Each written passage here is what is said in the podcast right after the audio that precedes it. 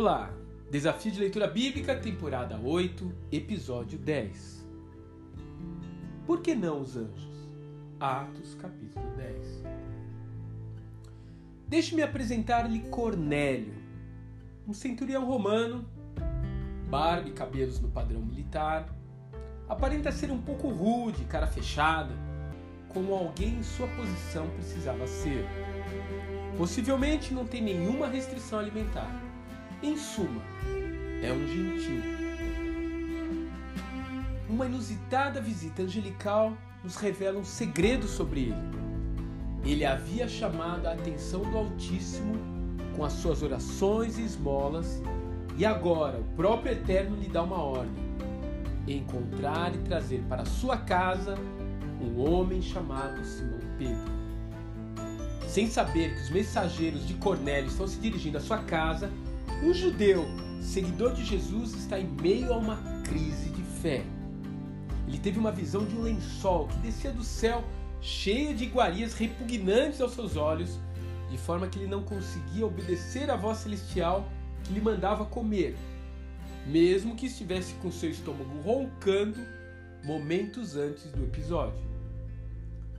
O judeu precisa deixar para trás a sua cultura de povo escolhido e assimilar o conceito de salvação universal, enquanto que o militar romano precisa ser apresentado a Jesus para se tornar um cidadão do céu.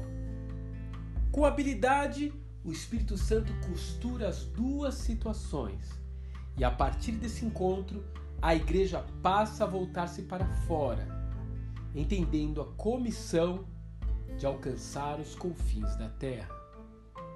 Do ponto de vista humano, não seria mais simples o anjo ir e pregar diretamente o evangelho a Cornélio?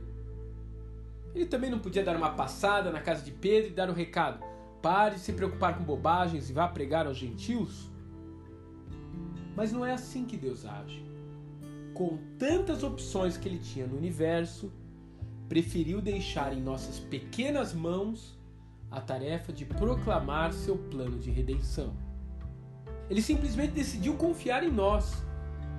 E eis aí uma coisa que até os anjos têm dificuldade de entender. Os pregadores do Evangelho que falaram pelo poder do Espírito Santo mandado do céu anunciaram a vocês essas verdades. Essas são coisas que até os anjos gostariam de entender. 1 Pedro capítulo 1, verso 12. Deus te abençoe e até amanhã.